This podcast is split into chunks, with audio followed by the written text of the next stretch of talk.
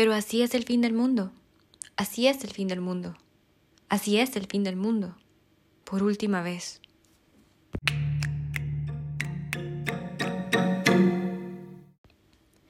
Hola a todos, bienvenidos de vuelta a la reseña fantástica. El día de hoy vamos a hablar de este libro conocido como La Quinta Estación de N.K. Jemisin. Este libro es bastante famoso en el mundo de la literatura fantástica y de ciencia ficción porque es el primero de una trilogía, cuyos tres libros de la trilogía ganaron el afamado premio Hugo y es la única autora que ha tenido este honor de ganar consecutivamente, pues por tres años, este premio. Entonces es un libro bastante conocido y que desde hace bastante tiempo quería leer. Y les tengo que decir que se los súper recomiendo. Es un libro maravilloso del que no puedo esperar por seguir hablando con ustedes de esto. Pero empecemos con acerca de qué trata este libro. Ok. Básicamente está situado en este lugar que se llama el Stillness, en donde eh, prácticamente el fin del mundo ocurre cada cierto tiempo.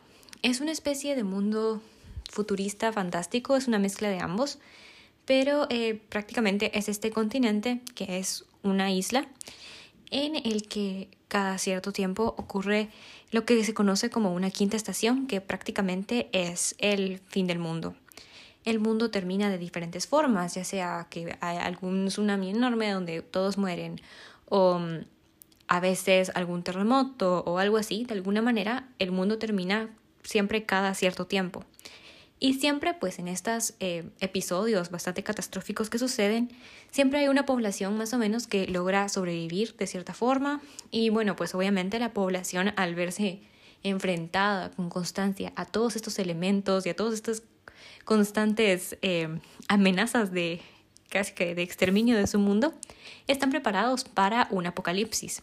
Por supuesto que eh, vemos que nunca pueden predecir con exactitud cómo va a ser el mundo o qué tanto va a durar esta vez el fin del mundo o de qué forma va a ser, entre otras cosas, pero siempre tienen más o menos pues sus lugares de escape, sus lugares donde se van a ocultar, siempre tienen raciones de reserva y ese tipo de cosas para estar preparados para cuando el, mundo termine otra vez, ¿verdad? La historia sigue a tres principales protagonistas que nos van presentando a lo largo del libro las tres tienen este poder que se conoce como la orogenia, creo que así se pronuncia, que es eh, la habilidad de poder controlar todos los movimientos eh, de la Tierra, digámoslo así. Eh, por ejemplo, ellas pueden sentir las vibraciones de las placas tectónicas, entonces pueden controlarlas, pueden evitar que hayan temblores, pueden evitar que hayan pues, terremotos o movimientos más grandes, así digamos como un tsunami o algo así, bueno, tal vez algo no tan grande, pero en cierta medida pueden controlar esta, este tipo de energías. Y eh, estas personas que tienen este, este don, ¿verdad? Que prácticamente es la orogenia, van a esta eh, como academia que se llama el Fulcro, en el cual son eh, controlados completamente por el gobierno.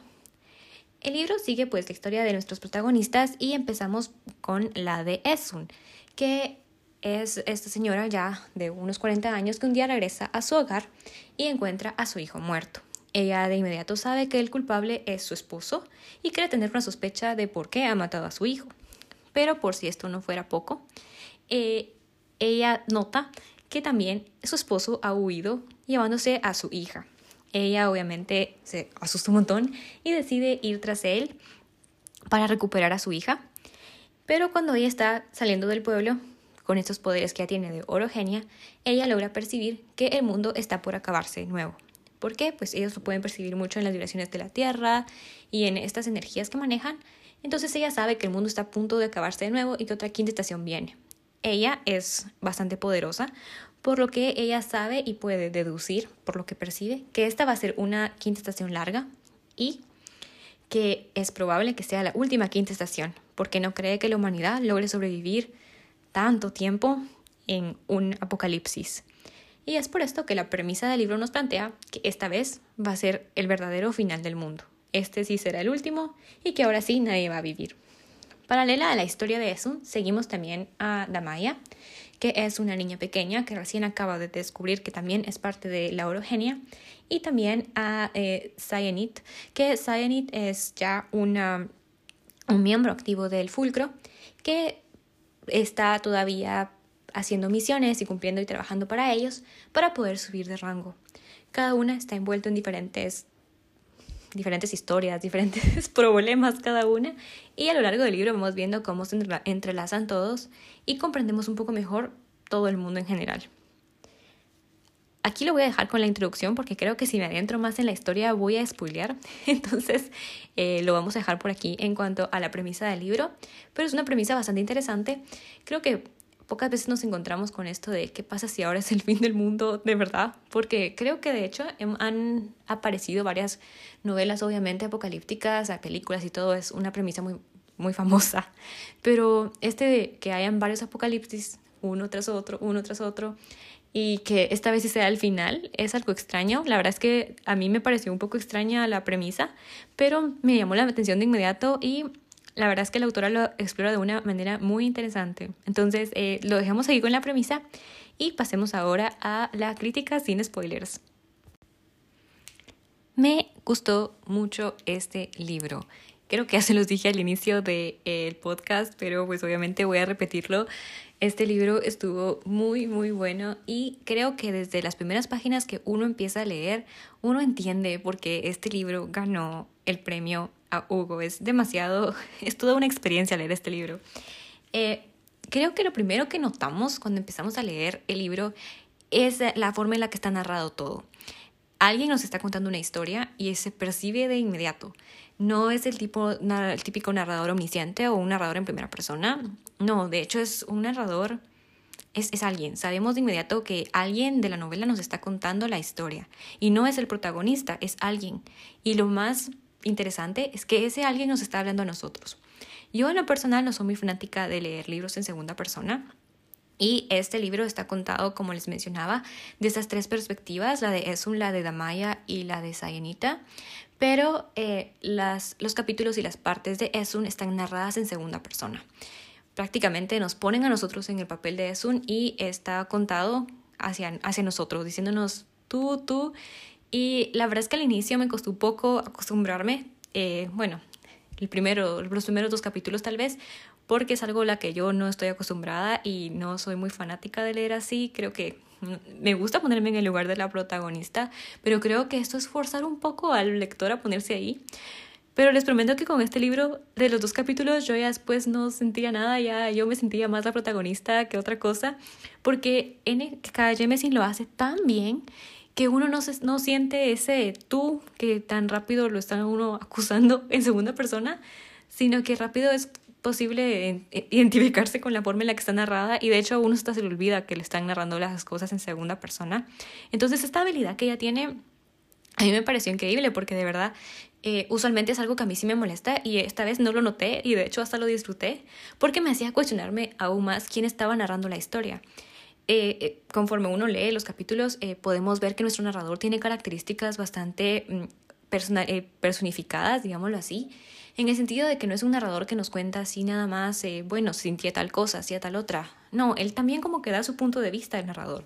dice así como, ah, sí, tal cosa pasó, yo pensaba tal otra cosa, y nos hace de verdad querer saber quién es este narrador que conoce también pues nuestros sentimientos porque nos hablan en segunda persona a nosotros y el de las protagonistas y todo. Entonces eso es una intriga que se mantiene a lo largo de todo el libro y eso me gustó mucho porque cada vez que leía quería seguir sabiendo quién me estaba contando la historia, quién sabía tantas cosas mías que me lo estaba acusando en algunos capítulos y eso me gustó mucho. Así que la narración es increíble.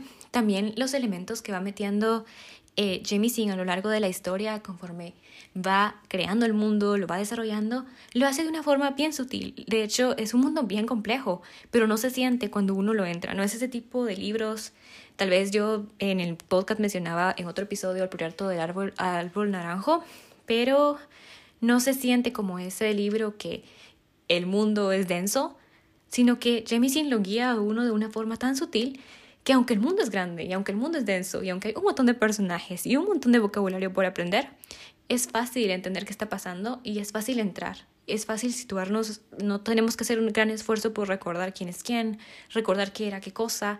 Eh, prácticamente nos guía de una forma tan bonita que eh, no cuesta, no cuesta para nada entrar a este mundo fantástico y creo que eso vale mucho porque que una autora logre meterte al mundo así es, es genial. No sé si también es parte del hecho de que está narrado en segunda persona y de cierta forma, no sé, a mí me dio la impresión de que me lo estaban narrando como que si se me hubiese a mí borrado la memoria. Entonces me estaban contando las cosas de vuelta, como mira, te acabas de despertar, esto fue lo que pasó. Por supuesto que eso no pasa, ¿verdad? Solo en mi cabeza eso es lo que así sentía. Y me gustó mucho, me fue muy fácil entrar, me fue muy fácil ubicarme en qué estaba pasando, quién era quién y qué estaba pasando, no me perdí, eso me gustó mucho. Y la verdad es que lo valoro mucho en un libro de fantasía porque aunque a mí me encantan los mundos complejos, muchas veces a los primeros capítulos uno se pierde. En cambio en este libro no, este libro de inmediato logré entrar bastante bien, sencillo, unas que otras cosas que obviamente no se entienden al inicio, pero son muy pocas. La autora nos guía muy bien en esto y me encanta cómo lo logra hacer bien desde la forma en la que lo está narrando. Y como les digo, o sea, eh, al final está narrado también en tercera persona para los otros protagonistas. Y eh, esto es algo bien bonito, la verdad, porque siempre se nota cómo es que el narrador cambia de hablarnos a nosotros de nosotros a hablarnos de estas otras personas. Y eso se siente, se siente, no sé cómo explicarlo solo así hablado, pero cuando están agarrando el libro se siente tan mágico, de verdad se siente como que si uno le estuvieran contando todo de una forma bien bonita. Entonces la experiencia de leer el libro en general se las recomiendo mucho, es muy, muy, muy bonito. Luego, eh, creo que es, vale la pena mucho hablar del mundo. Yo creo que siempre hablo mucho del mundo porque para mí es algo muy importante, pero creo que vale la pena es un sistema de magia que yo nunca en mi vida había visto antes. Eso de poder controlar las cosas de las vibraciones como de la Tierra terrestres y poder sentir las fallas tectónicas y todas esas cosas y cómo es que ellas lograban eh, prácticamente buscar esas ondas y usarlas ya sea para atacar o para acallar algún temblor o para mover las cosas del océano y ese tipo de cosas, a mí me impactó. La verdad es que me encantó el sistema de magia. Es una idea súper original, me gustó mucho cómo la desarrolló y me encanta cómo es que en este mundo vemos que hay científicos que están tratando de entender cómo es que este poder funciona, porque pues obviamente es algo que es parte de la sociedad, pero usualmente en estos libros de fantasía nosotros vemos que toman este tipo de magia como algo que se da, como algo que está, Nunca vemos a nadie que está tratando de estudiarlo o de ver su comportamiento. En cambio, aquí sí podemos ver que los científicos intentaron, y de hecho están intentando todavía los jefes, ver cómo es que se comporta este extraño, pues como gen, ¿verdad?, de la orogenia. Y esto eh, eh, me gusta mucho, me gusta mucho cómo es que ella eh, lo, lo intenta demostrar como un poder que no, todavía no logra, no logra ser bien descrito por la ciencia, porque es algo que los científicos están tratando de optimizar, porque Obviamente este tipo de personas con estos poderes son muy valiosos, especialmente cuando pues viene el fin del mundo. Pero la ciencia no ha logrado encontrar eh, la manera en la que se heredan estos poderes y me gusta mucho cómo es que Jamie en verdad explica este factor de que se está estudiando, de que se han experimentado con estas cosas, porque creo que es algo que muy pocas veces vemos en los libros de fantasía. Eh, puede también deberse el hecho que pues también como les mencionaba, no es un libro propiamente de fantasía como tal, también tiene un poco, siento yo, de ciencia ficción, pero es magia. Todo esto es magia, aunque de cierta forma lo, lo vemos como pues alguna característica genética, es, es, magia. Para mí esto es magia, especialmente por el hecho que Jamieson dice una y otra vez que no ha habido todavía una explicación científica que determine todo esto. Entonces para mí es magia y me encanta cómo lo maneja. Me encanta que ella lo explique en sus palabras. Esto pues prácticamente es magia. Entonces me gustó mucho eso y creo que la verdad es un sistema bien interesante. Luego si nos damos ya un poco más a analizar el sistema de la estructura del mundo en general, es un mundo bien interesante y me gusta mucho porque eh, se nota muy bien cómo es que el mundo ha evolucionado en pro de que han habido un montón de fines del mundo. Entonces vemos que el mundo acabó, el mundo acabó, el mundo acabó. Y con cada vez que el mundo acababa, el mundo entonces completamente tenía que evolucionar, obviamente. Y podemos ver cómo es que estos cambios, estos golpes constantes de fines del mundo, han moldeado a la sociedad que nosotros estamos viendo en este libro. Y eso me gusta mucho porque pocos libros logran reflejar esos cambios. Y creo que en un libro como este, en el que el fin del mundo es algo muy importante, eh, poder notar estos cambios que se generan por estos eventos es algo súper valioso y que nos enriquece a nosotros como lectores para entender bien cómo es que todo ha pasado. Además, pues al final del libro, pues por lo menos la edición que yo compré, tiene estas páginas eh, adicionales en las que hay una cronología de todos los fines del mundo. Y yo me puse a leerlas, la verdad, y es súper interesante cómo es que en que me siento de verdad, mira cómo es que cada uno de esos fines del mundo que ni se mencionan en los libros tienen un efecto en la sociedad eh, que se nos presenta y a veces son efectos, cositas pequeñas, no sé, tipo la arquitectura, o sea, podemos ver que, bueno, pasó una, una cosa en un fin del mundo y entonces empezaron a construir de otra manera o algo así. Y eso me gustó mucho, la verdad es que eh, yo como alguien que el, la construcción de un mundo es muy importante, eh, creo que está súper bien hecha acá, eso me encantó mucho. también me encanta el fulcro como tal porque ay, es una institución tan real. No es como esas típicas instituciones de todo es bueno, todo es malo, o hay un malo. No, en general, vemos que es una institución del gobierno y como cualquier institución del gobierno está propensa a la corrupción, de hecho como cualquier institución en general está propensa a la corrupción. Y vemos cómo es que esa corrupción sí se ha llegado de cierta forma a afectar todo lo que se realiza dentro del fulcro y cómo es que hay cosas que van detrás de esto y cómo es que se ha generado. Me encanta el fulcro en general. Bueno, tal vez no tanto su filosofía de vida ya cuando uno entiende un poco más en el libro, pero me encanta cómo es que esto se logra apreciar, que es algo que no siempre logramos ver en, en los libros. A veces, pues, esos son aspectos no son tan importantes, pero aquí se logra apreciar muy bien. Y eso me gustó mucho. Creo que es una representación bastante realista de cómo es que estas cosas eh, así son en la vida real, propensas a la corrupción y la corrupción tiene sus efectos en ellas y así suceden las cosas. Eso me gustó mucho. Y eh, bueno, sí, hablando del fulcro, creo que eso. También me gusta mucho cómo es que hace comparaciones acerca de qué es lo que, lo que se trata en vivir en la Tierra respecto a lo que es, es vivir en una isla, en un mundo en el que constantemente estamos teniendo fines del mundo y cómo es que las diferentes adaptaciones que ha tenido cada sociedad, digámoslo así, las que viven en alguna isla versus las que viven en la tierra firme, les ha permitido sobrevivir o no a estos fines del mundo. Creo que es una comparación que se hace bien brevemente, pero me gusta mucho pues poder ver ese cambio de escena. Creo que es algo muy valioso y em, la verdad es que Jameson aprovecha cada página para enriquecer su mundo. No hay ninguna página que yo haya dicho esto porque lo estoy leyendo o no. Todas las páginas le añaden a la historia, todas las páginas nos conectan más con el mundo y nos conectan más con el narrador, que es algo que no voy a dejar de sobresaltar. Este libro, a mí, de las preguntas que más me dejó metidas en la mente es quién me está narrando el libro. Entonces, eh, sí, la escritura, mil puntos, el mundo también, mil puntos, está excelentemente desarrollado. También quiero, obviamente, hablar un poco de los personajes, porque, ay, los personajes.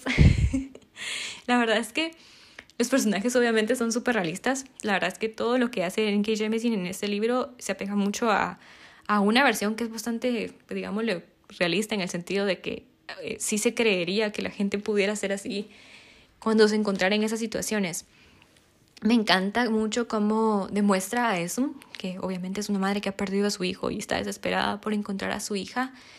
Eh, me gusta mucho cómo demuestra ese conflicto que ella tiene interno, ese conflicto entre es algo que la tengo que buscar, pero el esposo se la llevó, y qué pasa si no, mejor el mundo también me necesita, tal vez yo puedo hacer algo por evitar este fin del mundo, y pues obviamente eso tiene un montón de fantasmas de su pasado que vamos conociendo conforme avanza el libro, y eh, estos conflictos internos y sus acciones van muy bien y actúan muy bien eh, con, concordancia, creo que así se dice mejor, con concordancia a todo lo que le ha pasado en su historia. No es, aunque sus, algunas de sus acciones parezcan egoístas o no le encontremos el sentido, tienen mucho sentido cuando notamos todo lo que ha vivido antes. Y creo que eso, eso me gustó mucho, me gustó mucho poder ver su evolución. De ahí me encanta también cómo es que podemos contrastar a Esun, que ha vivido bastante, versus Sayanita, que apenas ha vivido, pues bueno, no ha vivido apenas porque ella tiene creo que unos 30 años, 26 por ahí. Em, ella obviamente está emitida en el fulcro, tiene otra visión, otra forma de pensar. Vemos, las podemos comparar muy bien Y ambas pues tienen sus, sus propias justificaciones, cada una tiene sus metas, sus objetivos tan claros y siempre actúan respecto a lo que ellas creen que es, pues obviamente, mejor para ellas, eh, en el sentido de lo mejor para lograr sus objetivos con lo que ha pasado antes en sus vidas. Y eso me gusta mucho porque, no sé, siento que varios libros se pierde eso, de que uno, de que el protagonista a veces actúa de alguna forma sin explicarnos por qué. En cambio aquí es cierto, tal vez es demasiado necia, pero entendemos por qué es necia. Es cierto, tal vez es demasiado ilusa, pero entendemos por qué es ilusa. Ese tipo de cosas me gusta mucho. Y lo mismo con Damaya, aunque pues obviamente con Damaya lo vemos todo con los ojos de una niña. Y creo que ella logra plasmar muy bien lo que al final de cuentas eh, siente una niña en una, nueva en una nueva institución. Es como que se siente ser la niña nueva del colegio y que pues obviamente a uno me lo buleen o cosas así. Creo que, eh, aunque obviamente no es el tema del libro, ella lo logra plasmar muy bien los sentimientos que ella pues en ese momento eran algo muy importante para lo que le estaba pasando. Y cómo es que esas cosas a veces sienten que se le derrumba el mundo a la niña, aun si, pues, ya cuando uno es más grande sabe que no es así. Eh, me gusta mucho cómo lo logró. Creo que lo planteó muy bien.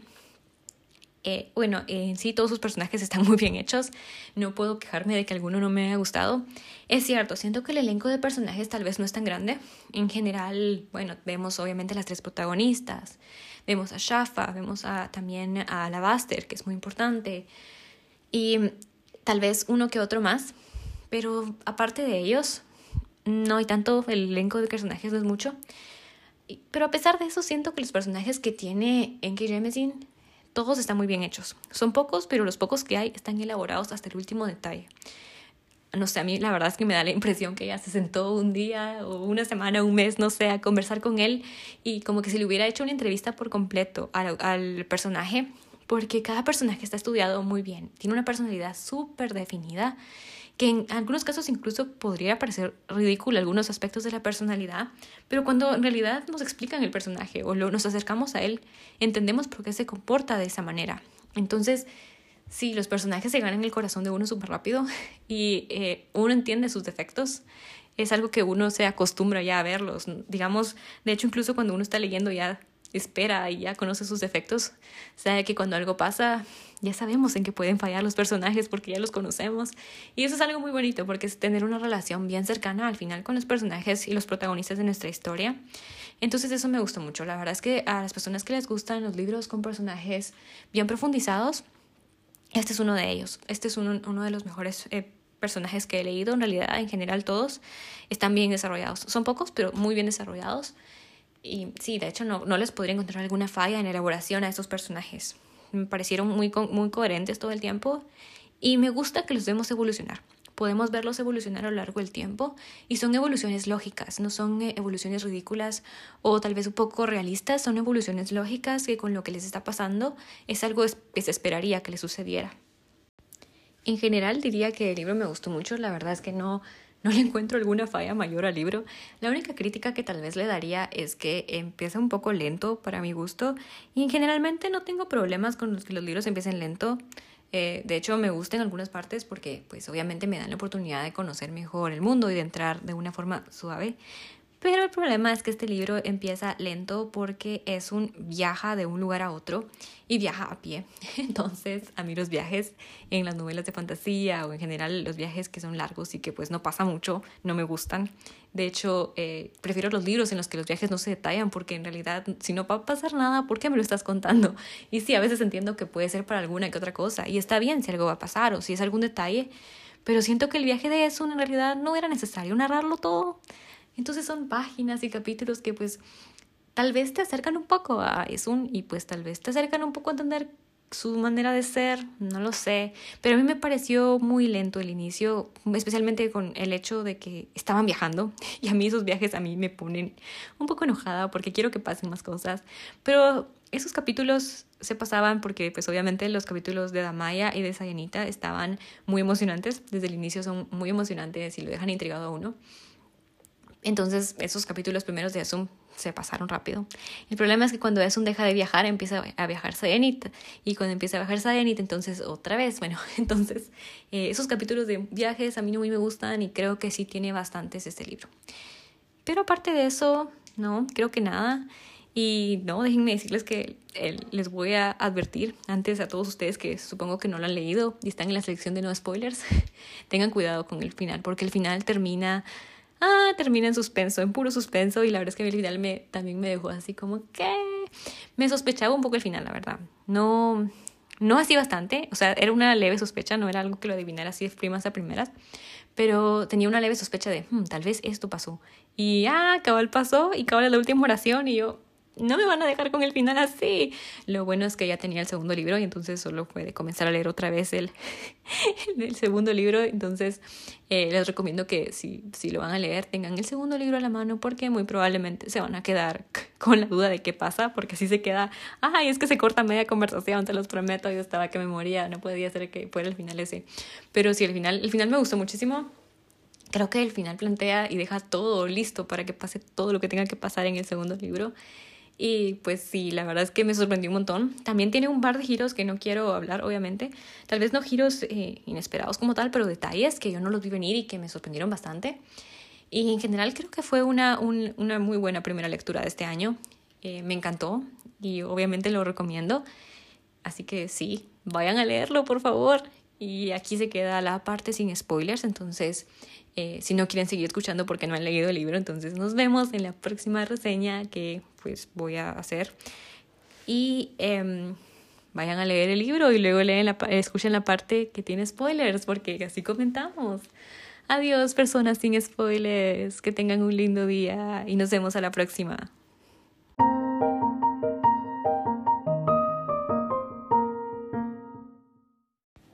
Esta es la parte con spoilers.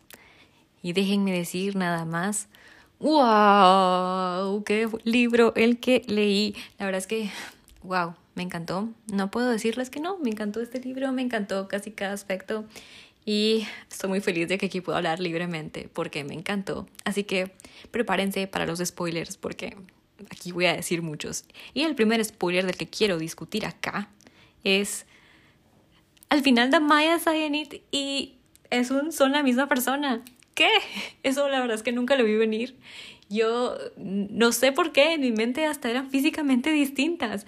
No sé por qué, se los prometo. En, en, mi mente, yo me recuerdo muy bien cuando estaba todavía leyendo la mitad, así tipo de, ah, sí, es cierto, eh, Damaya, su papá es tal cosa, sí, Sayanita no, Sayanita tal cosa, en cambio es un tal otra en mi mente estaban bien divididas. Eran tres personas completamente diferentes. En cierta forma, sí son tres personas completamente diferentes. Pero vamos a que son la misma persona y yo no sabía. Y esa parte, la verdad es que me, me, quedó, me quedó, me dejé, ah, ya no puedo ni hablar, así de impactada quedé. Eso quería decir. Así de impactada quedé cuando cuando descubrí que eran la misma persona, es que, ah, yo no lo vi venir alguien sí lo vio venir porque quiero saber, quiero saber cómo hicieron para verlo venir. ¿Habían señas? ¿Habían pistas? O sea, yo no sé, yo, yo no lo noté de ninguna manera, no había, a mi parecer no había ni siquiera una pista sutil diciéndonos que eran la misma persona. Entonces, si alguien sabe, por favor, comuníqueme para que yo pueda darme cuenta y releerlo y ver esas cosas que son importantes. De cualquier manera, era la misma persona me encantó, me encantó esa sorpresa. La verdad es que fue de las sorpresas más positivas del libro. Me encantó. ¿Por qué? Porque así entendimos completamente bien a todos los personajes y creo que eso me ayudó tantísimo a, a, ver la complejidad que tiene Esun. En general, yo creo que los protagonistas siempre son personajes bastante complejos en general, pero pocas veces vemos tanta complejidad como la tenemos en Esun y creo que es precisamente por eso porque pues la autora decidió separar sus tres vidas literalmente.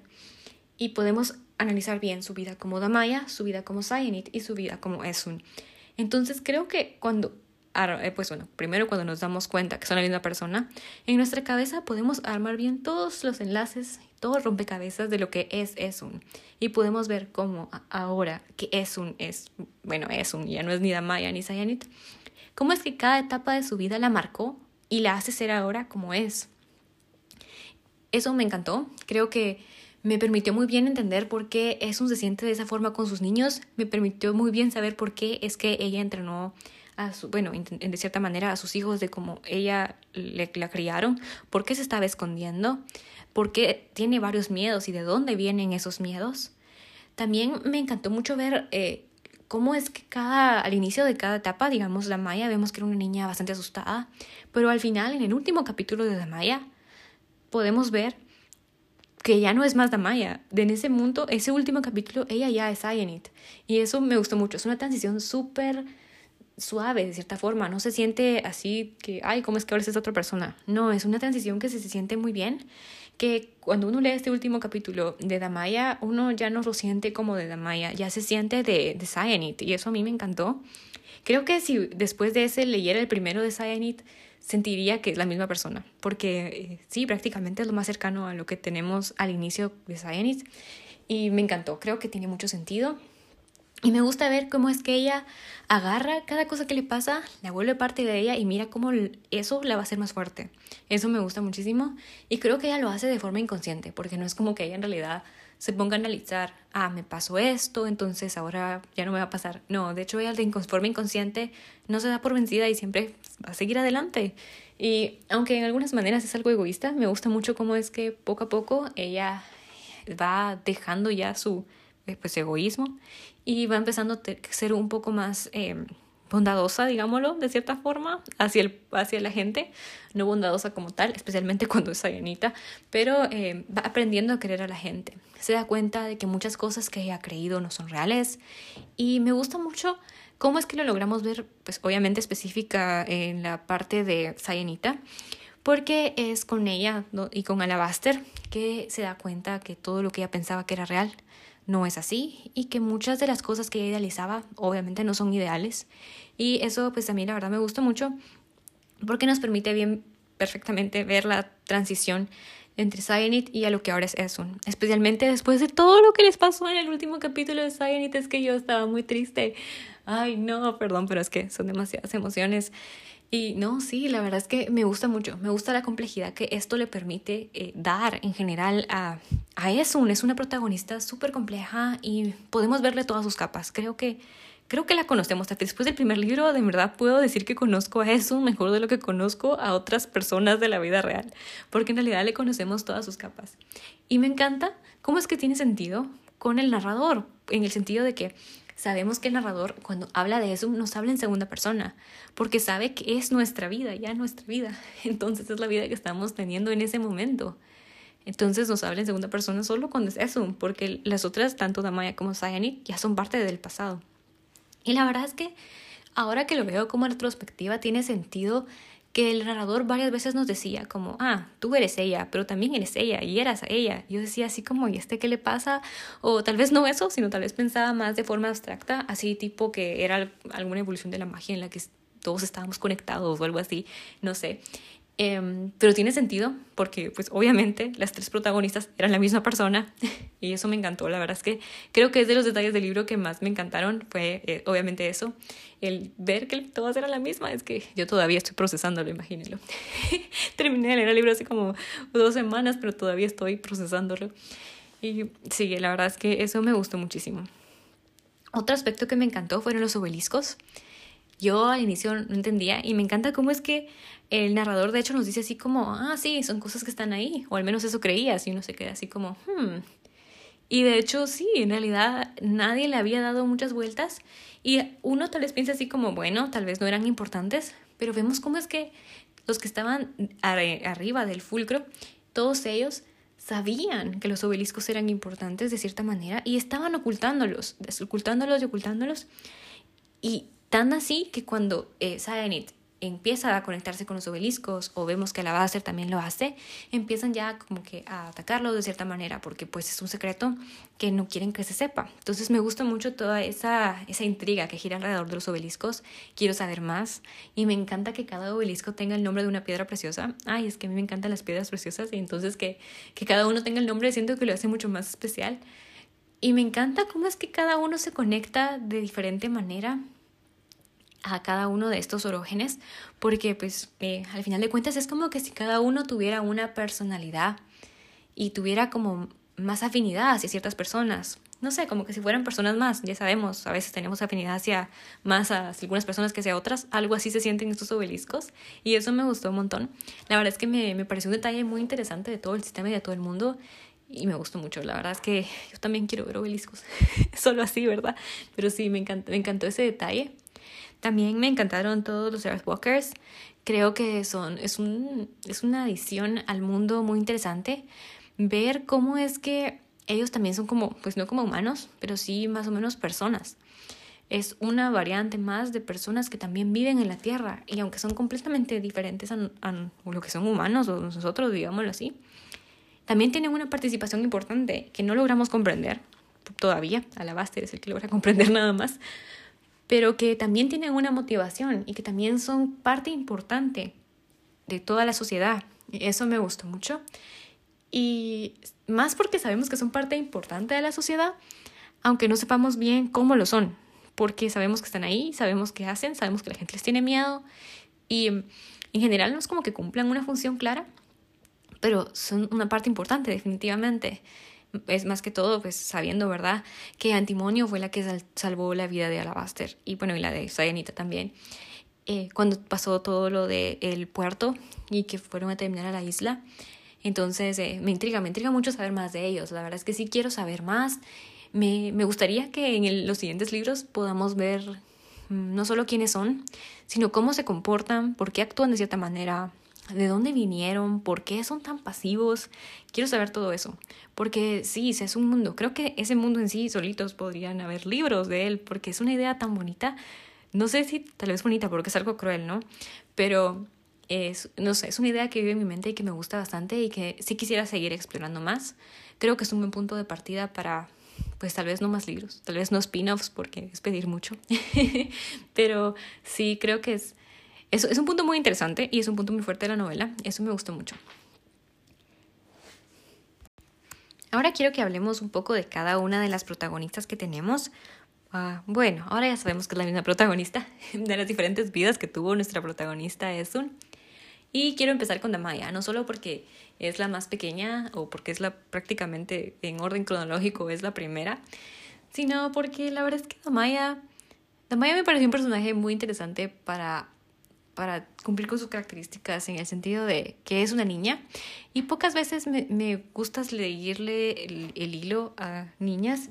Siento que, eh, no sé, no les dan cierto toque realista cuando lo escriben en las novelas o les hacen un personaje bastante aburrido. Siento que se les puede dar mucho, pero los autores definitivamente no se centran en las niñas, tal vez muy probablemente porque no es su público objetivo, no sé. Pero eh, sí, eso, eso pienso que casi nunca se hace. En cambio, ahorita con Damaya me gustaba leer tus capítulos. Eh, me, me, sorprendí bastante porque sí los disfrutaba mucho. Eh, sí, me llamaba mucho la atención, quería saber qué estaba pasando. Y por supuesto que llegué a encariñarme con ella. Y bueno, pues creo que podemos ver y hablar de Damaya en lo mucho que, crece, que crece. Me encanta cómo podemos ver cómo crece. Porque eh, creo que pasa poco tiempo en sí en la línea de, del tiempo de Damaya. Creo que no son tantísimos años, pero podemos ver cómo, cómo ella empieza a construir toda su confianza en sí misma y la aprovecha.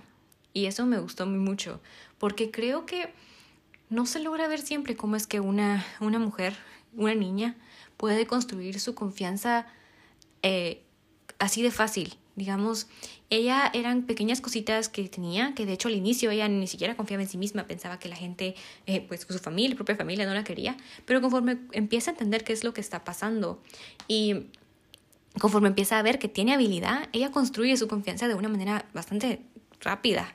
Y aunque de algunas formas sí se logra pues poner a duda de que toda la confianza que tiene, ella siempre logra encontrar una forma de seguir creyendo en sí misma y de volverse mejor. Y ella sabe que es la mejor y ella quiere ser la mejor. Y eso me encanta. O sea, ella, aún sabiendo que es la mejor, ella aún va por más, porque ella confía en sí misma. Y me gusta cómo podemos ver que construye esa confianza. Creo que estoy redundando un poco con el punto, así que lo voy a dejar. Pero eso me gustó mucho de, de Damaya, creo que de todo es lo que más me gusta. Y me encanta ver el momento, mi momento favorito es ese, el momento en el que ella se convierte en Sayanita. De los momentos de Damaya me impactó mucho la forma en la que le rompieron la mano. Ay, esa parte no me gustó. La verdad es que yo sentía que me rompía la mano a mí misma. Supongo que eso es lo que eh, Jamie sin quería que sintiéramos, que nos estaban rompiendo la mano también ahí con ella. Pero sí, eso, eso era lo que yo sentía. no me gustó, no me gustó esa parte, la verdad es que no entiendo a Shafa.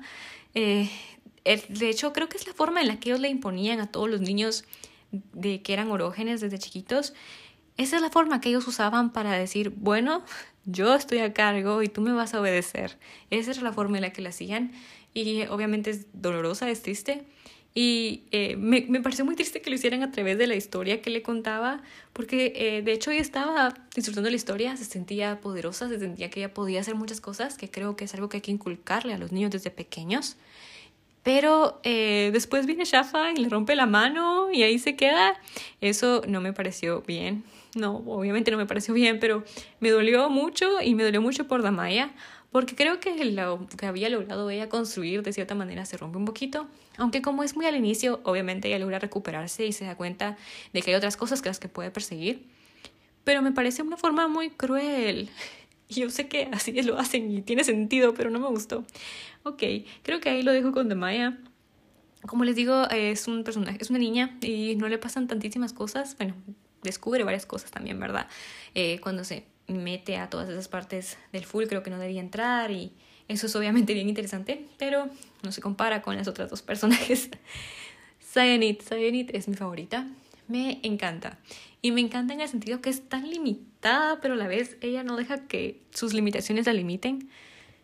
Ella tiene reglas que seguir y ella, aunque las tiene que seguir, ella sabe muy bien cómo dentro de las reglas que tiene, ella quiere eh, ser la mejor, quiere volverse también en eh, una de las orógenes que tiene 10 años, quiere ser de las más jóvenes en lograrlo y quiere y va a hacer lo que sea por conseguirlo siempre y cuando esté dentro de las reglas porque sabe que si sale de sus reglas entonces va a obviamente ya no va a poder participar en esto de los anillos y me encanta, me encanta cómo es que ella le tiene tanta fe a su sistema, aunque sabe que de cierta manera hay algo oculto, hay algo extraño, ella le tiene fe a su sistema. Me gusta mucho ver cómo todo este conocimiento y esta fuerza de voluntad que ella tiene se ve amenazado por todo lo que Alabaster le muestra. Cómo le enseña que pues matan a algunos niños, cómo le enseña que ocultan secretos, que hay varias cosas que pueden hacer, pero que nadie les enseña que pueden hacer ellos como orógenes. Me encanta esa evolución que tiene. Vemos claramente cómo es que todo lo que ella ha construido toda su vida prácticamente lo tiran por la borda y ella tiene que pues poner a prueba ya no lo que cómo qué tanto vale ella en cuanto a los márgenes que le ponía el fulcro, como a cuánto vale ella por lo que ella es, por lo que ella se considera, por lo que ella se valora, que es muy importante y eso me gusta mucho porque creo que nos permite muy bien como la verla madurar. Y eso es eso no tiene precio, es muy bonito. Perdón por ese sonido. Eh, bueno, eh, aparte de eso, me gustan mucho sus capítulos porque la podemos ver relacionándose con Alabaster y creo que eh, esto destaca del resto de capítulos porque tanto Esun como Damaya casi no se relacionan con nadie de forma constante. No es como que tengan algún amigo que siempre esté ahí o eh, bueno, en el caso de Esun tienen, también está Joa, pero vamos a que no están siempre ahí conversando o que las veamos interactuar. No, en cambio, Cyanide siempre está con Alabaster y el personaje de Alabaster me parece súper interesante. Me, me da tanta intriga, es un señor grande, es un señor ya de 40 años que después prácticamente está con Cyanide porque tienen que tener un hijo. Y me encanta cómo es que él ya eh, está tan cansado del sistema, pero sabe que él es muy poderoso y que si tiene cuidado él puede hacer lo que quiera, entonces él lo hace y va por la vida intentando ir más allá, encontrar todo lo que está prohibido, descubrir por qué los límites son los límites. Y me gusta cómo es que esto le abre la mente a Cyanide. Creo que es lo que ella necesitaba en ese momento para en realidad darse cuenta que no, las cosas no son como parece. Y me gusta, eh, me gusta mucho la interacción entre ellos dos. Tienen esta forma sarcástica de molestarse y todo, y me encanta, porque creo que reflejan una vista muy bonita entre ellos dos. Es cierto que tal vez en cierto punto de su vida, pues tal vez llegaron a sentir un poco más, pero vemos una, que es una amistad tan genuina, digamos así, que la que tienen ellos dos. Es, es muy bonito ver cómo interaccionan y cómo es que ambos usan sus poderes para crecer mutuamente y buscar la felicidad también no solo del, de ellos mismos sino del otro en una forma que como les digo no era no era tal vez como amor de pareja sino un amor de amistad muy bonito y eso me gustó muchísimo eh, también me gusta mucho cuando la verdad es que cuando van a la isla y tienen a su hijo Koru era muy bonito ver cómo es que interactuaban ellos dos y siempre a pesar de que pues obviamente tenían a su amante ahí en la isla y la sociedad los empezó a aceptar y todo esto, ellos dos siempre eran los que estaban, eran los externos, ¿verdad? Eran los extranjeros y eh, nunca iban a dejar de serlo. Me encanta cómo es que ellos se entendían como pues nadie más los lograba entender. Y, ay, sí, la verdad es que ¿quién no quiere una amistad así? Estuvo súper bonita y eso me gustó mucho. Me, eso creo que sobre todo me encantaba mucho de Cyanide, que ella sí tenía con quién hablar y la, sí le lográbamos eh, ver crecer también en sus diálogos y en lo que pensaba y en sus relaciones con Alabaster. Eh, eso me gustó mucho. Creo que eso no lo vemos con Esun, porque pues bueno, Esun ya no solo ya maduró por todo esto, sino que tampoco es que tenga eh, a ningún amigo que esté viajando con ella. Y sí, en realidad sus capítulos ella es bastante solitaria. Entonces este, este tipo de evolución que vemos con Sayanit no lo logramos ver con ni con Esun ni, ni con, ah, ni con Damaya. Entonces, eh, sí, eso, eso me gustó bastante. Y eh, el final de lo que le pasa a Sayanit es que el final después de la isla me pareció demasiado triste, pero es que, ay, es que fue culpa de ella, porque la mera verdad, todos aquí sabemos que si ella no hubiera regresado al puerto, nunca la hubieran visto y todo estaría bien y no hubiera pasado nada de esto. Pero ella regresó al puerto y fue con el obelisco, es que, sí, la verdad es que me enojé mucho. Sayanit es la que mejor me cae, pero tiene esas cosas en su personalidad que yo ya sé que es así, porque como lectores podemos percibir que es así. Ya sabemos que lo va a hacer porque es necia, ya lo sabemos. Es bien obstinada. Pero no, si no hubiera regresado todo estaría bien. Pero bueno, la verdad es que me, me rompió el corazón ver todo lo que pasó pues con la isla prácticamente, toda la población de ahí. Y el momento en el que los atacan los guardianes para poder pues eh, apoderarse de nuevo de Cyanide y de Alabaster porque son miembros importantes del Fulcro, o sea, eran, no eran orógenes débiles, eran orógenes bastante fuertes y pues esperaba que su hijo también lo fuera. Esa parte me dolió mucho y sobre todo la parte en la que Shafa, ya en el final, la parte en la que Shafa ah, le dice a Cyanide que le dé su hijo y que lo va a cuidar también como él la ha cuidado de ella. Ay, no sé, es muy triste porque Shafa es tan desconfiable no, Shapa, ¿por qué? Y, ay, no, y que Sayan le ha prometido que nunca van a caer en las manos, que su hijo nunca va a caer en las manos del fulcro Alabaster. Ay, me rompió el corazón esa parte. Yo, no sé, ella, ¿qué mató a su hijo? No, me puso demasiado triste. Y yo, ¿por qué? Es que esa parte, esa parte fue muy triste. No sé, y creo que creo que el autor, bueno, en este caso es el narrador, el que está diciendo, solo dice así después de, bueno, eh, a Sagan tal sacaron de la playa y solo había un niño que estaba flotando boca abajo y entonces sabemos que murió, pero no, Koru. La verdad es que Koru me cayó bien, solo tenía dos años y apenas ya apareció, pero me caía muy bien. Se me hacía que iba a ser una persona tan sarcástica, así como Alabaster, pero con lo mejor de Cyanide, no sé fue muy triste esa parte. Y bueno, pues obviamente entendemos eso, entendemos cómo es que ese evento obviamente fue traumático para ella y la lleva a hacer eso, ¿no? Y bueno, pues tal vez eso es lo que a mí menos me gusta de Esun. Siento que Esun es todo lo que es Cyanide, pues ya es una versión de Cyanide madurada. Tal vez no madurada, ¿verdad? Madura. eh, es una versión de Cyanide que tiene cuidado con lo que hace, mucho más que lo que sí es Cyanide.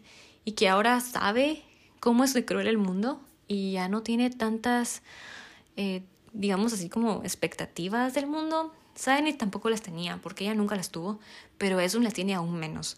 Esun sabe que el mundo es cruel, Esun sabe que tiene que protegerse porque nadie más va a proteger. Y sobre todo sabe que tiene que proteger a sus hijos porque los tiene escondidos del fulcro, literal. Mm, entiendo por qué es así, pero de cierta forma la actitud un poco de es como bien deprimente la actitud que toma Esun en esta última parte. Eh, esto de resignarse a una vida un poco tan así eh, monótona, digámosle así, eh, ya de casada y todo, intentando suprimir sus poderes de cierta forma, porque ella es muy poderosa y puede hacer muchas cosas. El vivir así 10 años, creo que entiendo muy bien por qué es que ella es como es. Después de todo lo que, la forma en la que ella alcanzó, digamos que como que su máximo ser cuando era Cyanide, que hacía un montón de cosas y podía usar sus poderes y, ayudaba a la comunidad de la isla, eh, siendo eso, ella no lo puede hacer. Y creo que eso de cierta forma es bastante deprimente para ella, más cuando ahora tiene que encargarse de que nadie descubra que sus hijos pues también son orógenes. Entonces, eso, no sé, creo que eso es lo que la vuelve un poco deprimente a ella. Y de cierta forma nos pone algo deprimente en nuestro corazón porque eh, nos deprime. a mí me deprimió al inicio también cuando ella empezaba eh, prácticamente a pensar en su hijo, en qué estaba pasando, en que, que ella sabía cómo era todo el mundo y que su hijo no tenía muchas oportunidades, su hija no tenía muchas oportunidades y se descubrían que era, y si su esposo ya sabía que era su hija, eh, qué iba a hacer con ella, que si le iba a matar, que si le iba a entregar al fulcro. Y por supuesto, después de lo que le ha pasado, entendemos por qué no quiere entregar al fulcro. Y no sé, en el inicio yo tenía una parte de mí en mi corazón que esperaba que se encontrara a Maya, a Maya, ¿verdad? Que se encontrara a Nasun, a su hija, pero no sé, cuando Joa aparece y solo le dice así como, no, me confundí, no estamos aquí donde yo pensé que iba a estar, estamos en otra parte eh, y no, lo siento, no, no vamos a poder encontrar a tu hija. Esa parte fue muy triste porque yo sí quería que Esun la salvara. Creo que es, encontrarse con ella son ese tipo de cosas que le traerían un poco de tal vez paz a Esun, que es una paz que ella en realidad no tiene y que veo que le está buscando desesperadamente sin que ella, sin que ella lo sienta. Como que ella la busca, pero ella no sabe que le está buscando. Entonces, eh, sí, creo que ella necesita esa paz y eso habría sido bueno con su hija, pero creo que la trama se va a poner intensa después con su hija. Entonces, entiendo por qué no lo hizo en este momento, pero creo que era lo que eso necesitaba. Entonces, eso, eso fue muy triste. Y bueno, la verdad es que mi parte favorita de eso, que estoy segura que a este punto ya a ustedes no les va a sorprender, es cuando la Buster aparece al final. es que a mí me hizo tan feliz que la Buster apareciera al final y ya cuando están en la otra comunidad que solo de la nada es como, ah, quieren hablar contigo. Y ella aparece y es como, hola Buster. Y a la Buster solo le dice, quiero que captures la luna. Ay, me encanta, me encanta, me encanta esa parte. Y, ay, sí, me encanta. Me encanta el hecho de que eh, a la Buster haya aparecido muchos años después, prácticamente hecho mitad piedra, habiendo destruido la capital, y solo le diga así como, amiga, te toca a ti recuperar la luna. Me encantó. Me encantó. No sé, creo que empecé a sospechar de que iban a tener que recuperar la luna cuando en alguna parte dicen que cuentan que la Tierra lloraba porque había perdido a su hijo. Desde ahí como que empecé a sospechar que algo tenía que haber pasado con la luna, pero no pensé que fueran a tener que recuperarla. Entonces esta última oración me quedó así como, ¿qué? ¿Tienen que recuperar la luna? ¿Cómo lo van a hacer? Porque obviamente... Eh, eh, es un apenas si puede conectarse con los obeliscos, ¿cómo va a atrapar la luna que creo que es exactamente lo que ella piensa cuando le dicen eso. Pero me encantó, creo que es un es un súper súper reto que ya quiero ver cómo lo logra resolver en el siguiente libro. Y sí, me, me encantó, me encantó ese final. Creo que obviamente a uno lo deja así como picado porque uno quiere saber qué va a pasar después. Pero ay, creo que fue un muy buen final. La verdad es que fue un muy buen final, aunque aunque me dejó a la mitad y usualmente a mí no me gustan los finales que me dejan a la mitad, pero me encantó, me encantó. Fue una bonita sorpresa y sobre todo fue una genial sorpresa que apareciera la Buster. Y me encanta, sobre todo, aunque he dicho un montón que me encanta, que cuando vuelve a aparecer a la Buster de inmediato se vuelve a sentir la amistad que tienen. Es una amistad que a pesar de los años ahí está, es una conexión que siempre han tenido y es una conexión que no se va a ir. Y me encanta cómo es que eso se percibe de, de inmediato. Nomás a la Buster le dice, hola Sayen, ya sabemos que sigue su amistad ahí, ya lo sabemos. Y eso me encantó. La verdad es que es de las partes que más me encantó. Me llenó mucho como lectora y creo que también llenó a eso de cierta forma. Obviamente la sorprendió porque no podemos decir que no. Pero creo que le dio cierta esperanza a Esun. Bueno, tal vez no esperanza, pero por lo menos le alegró un poco el día a Esun. Eh, el, obviamente volver a ver a, a la Buster, eso me gustó muchísimo. Y ay, ya quiero ver qué va a pasar después. Es que estoy muy emocionada. Eso, la verdad es que sí. Y eh, bueno, no tenía planeado hablar del final ahorita antes de hablar de Joa, pero bueno, ya hablé del final. Así que ahora hablemos de Joa. Joa me intriga. Eh, es un niño, es un niño extraño, es un niño extraño. Y después vamos viendo que no es un niño de verdad, sino que resulta que es también uno de estos Walkers. Y ay, no sé, no sé. La verdad es que me da miedito, ¿saben? Yo me ponía a pensar así como ¿Cómo es que Esun puede dormir tranquila sabiendo que Joa está a la par? ¡Qué miedo! Pero bueno, no sé, es como preguntarnos por qué Alabaster puede seguir viviendo con antimonio a la par. ¡Qué miedo! Por eso les digo, creo que por eso me intrigan tanto estas criaturas y quisiera saber más, pero ya veremos cómo se desarrollan en los demás libros. Y bueno, creo que en general ya comenté casi todo el libro, casi todas las partes que me llaman, que me gustaron, que no me gustaron, que me emocionaron. Así que nada, lo único que me queda decir y tal vez discutir un ratito es ¿Quién es el narrador? Yo sé que ya lo dije en la parte sin spoilers, pero es lo único que me queda pensar. ¿Quién es? ¿Quién está narrando esto? O sea, la primera idea que viene a mi mente es que tal vez es la Tierra. No sé, la Tierra es como, la Tierra está enojada con toda la humanidad y con todas las personas que están eh, sobre la Tierra prácticamente, está enojada con todos. Entonces se me ocurre que tal vez es la Tierra la que está hablando en la historia, no sé, es lo que se me ocurre. o tal vez algún obelisco, algún jefe de los obeliscos o no sé. ¿Quién más podría saber así exactamente nuestra historia y contárnosla así? Yo digo nuestra historia como que si fuera eso, oiganme, jaja. Pero sí, prácticamente, ¿quién puede saber nuestra historia?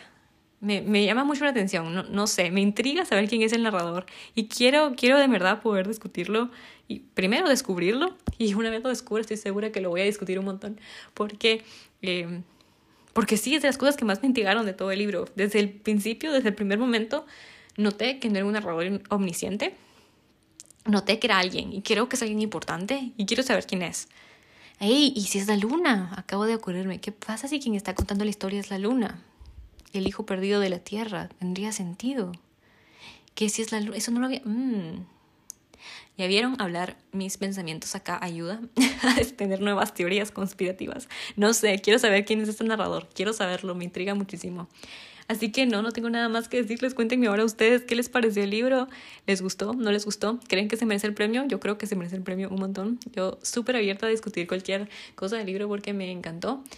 Y nada más, que gracias por escuchar este episodio y los veo en el siguiente episodio en el que seguramente voy a comentar el segundo libro de la quinta estación, que es La Puerta de los Obeliscos, porque ya lo empecé a leer.